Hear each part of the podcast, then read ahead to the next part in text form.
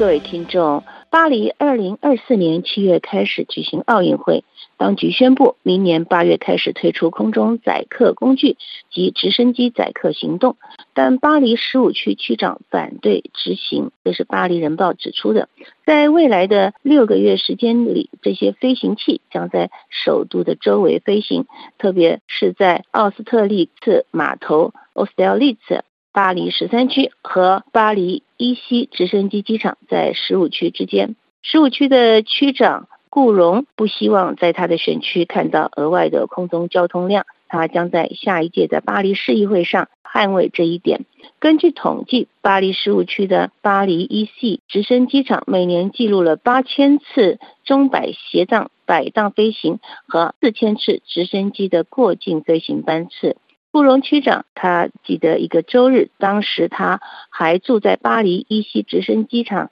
附近时，白天有一百架直升机起降，然后对于几年内直升机交通量减半感到欣慰，优先考虑以公共服务的直升机，例如消防员、警察人员等优先使用。因此，即将在巴黎上空展开飞行器出租的新实验之际，这十五区的区长否决了这项实验行动。事实上，从明年八月开始，直升机起降的装置，并在位于首都巴黎与上塞纳河省边界的地点的五个大巴黎地区地点之间来进行载客行动。这位区长表示，他完全不赞成这个项目。他的这个意见将成为下周巴黎市议会讨论的建议事项的主题。他说：“十年来，我一直在领导一场史诗般的斗争，争取收回这块十五区的面积达七点五公顷的土地。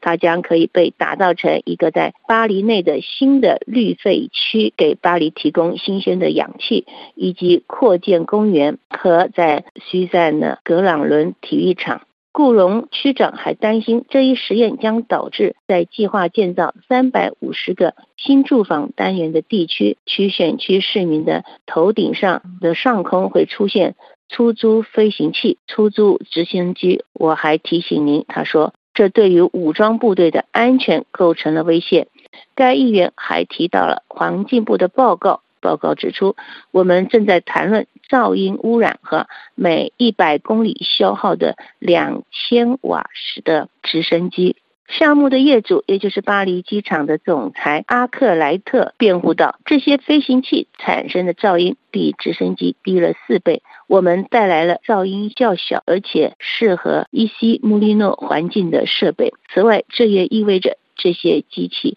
将来可以取代直升机。”根据顾荣和交通部长最近的交流，提到了巴黎伊西直升机场每天三十四架次的数字。巴黎机场机构预计，从二零二四年七月到十二月，巴黎伊西和位于伊夫林省的圣西赫学校之间的航线最大的航班数量将达到一千三百班次。这一目标重新审视后下调。因此，该站点每年将增加八千次的中摆飞行和四千次的直升机过境飞行。巴黎十五区的这名市长还低声地说：“部长是唯一联络过我的人，巴黎机场和民航总局都没有咨询过我。因此，这将是一个下周摆在市政府会议桌上讨论的主题。”各位听众，以上节目是由珍妮特为您主持的，感谢我们的法国同事苏菲亚的技术合作，同时更感谢您忠实的收听，